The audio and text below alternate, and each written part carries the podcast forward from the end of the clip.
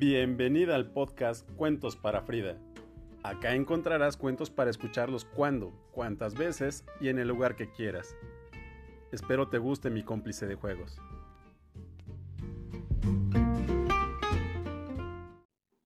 Oye Frida, hace una semana me di cuenta que eh, entraste justo a tu podcast a escuchar un cuento y eso me llenó de alegría corazón porque me hizo recordar que me pediste que continuara con la grabación de estos cuentos y yo con mucho gusto lo haré, ¿va? Entonces, en días pasados estuve buscando algunos y que bueno, estaré grabando y subiéndolos próximamente a tu canal, ¿va? Bueno, pues vamos a empezar. Este se llama Oliver Button es una nena. Está escrito e ilustrado por Tommy de Pola. A Oliver Button le llamaban nena. No le gustaba hacer las cosas que se supone deben hacer los chicos. En cambio, le gustaba pasear por el bosque y saltar la cuerda. Le gustaba leer libros y pintar cuadros. Incluso le gustaba jugar con muñecas recortables. A Oliver Button le gustaba disfrazarse, subía al desván y se ponía muchos trajes. Y empezaba a cantar y a bailar como si fuera una estrella de cine. ¿Te lo puedes imaginar? Oliver, deja de comportarte como una nena. Sal y juega al béisbol, al fútbol o al baloncesto. Cualquier juego de pelota. Pero a Oliver Button no le gustaba ningún juego de pelota. No le gustaba porque no era muy bueno jugando. O se le escapaba el balón o la sacaba fuera. O no corría lo suficiente. Y siempre era el último al que seleccionaban en los equipos. Vaya, decía el capitán. Con Oliver Button en el equipo perderemos seguro. Oliver, decía mamá, debes practicar algún juego. Necesitas hacer ejercicio. Ya hago ejercicio, mamá, contestaba Oliver. Camino por el bosque, salto la cuerda y me encanta bailar. Así que papá y mamá mandaron a Oliver Button a la escuela de danza de la señora Lea. Aunque sea para que haga un poco de ejercicio, dijo papá. A Oliver le compraron un precioso par de brillantes zapatos negros de claque y empezó a practicar y a practicar. Pero los chicos, sobre todo los mayores, se burlaban de Oliver Button en el recreo. ¿De dónde has sacado esos zapatos tan brillantes, nenita? La la la la la. ¿Nos vas a bailar para nosotros? Y comenzaban a tirarse unos a otros los bonitos zapatos de claque de Oliver, hasta que una de las chicas agarró uno al vuelo. ¿Queréis dejar en paz los zapatos de claque de Oliver Button? Toma, Oliver, aquí los tienes.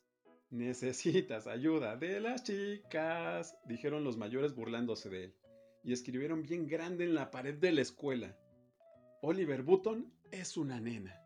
¿Te imaginas eso, Frida? ¡Qué fuerte!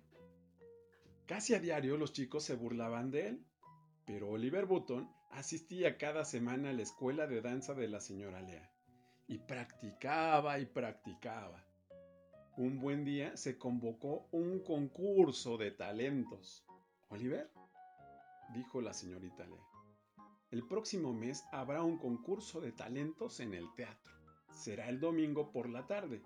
Me gustaría que participaras.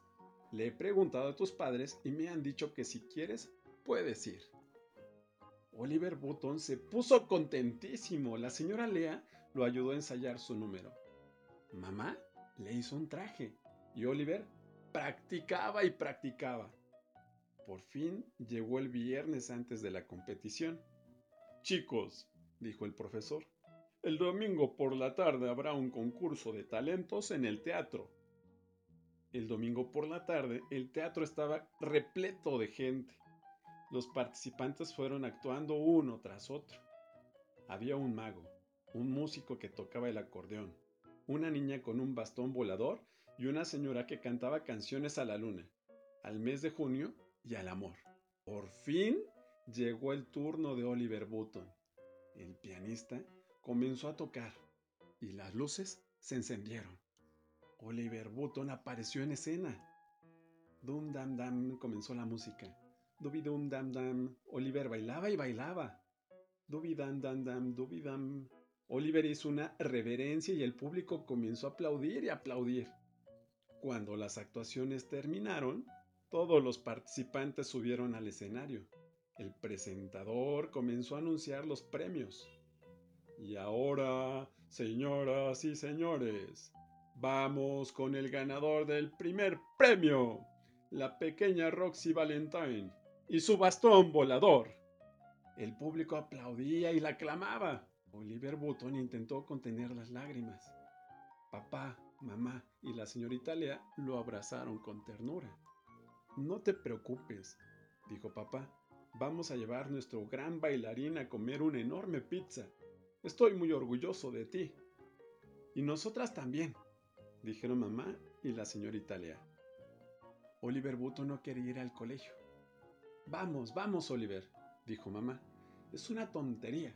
Venga, tómate el desayuno o llegarás tarde.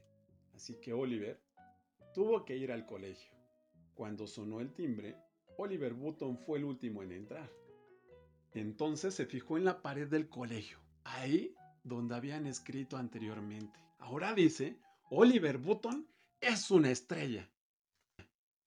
Oye Frida, me quedé pensando que después de que escuches el cuento estaría súper padre que platicáramos, que me digas qué te pareció la historia y tú qué hubieras hecho en el lugar de Oliver o qué hubieras hecho también como amiga de Oliver, ¿va?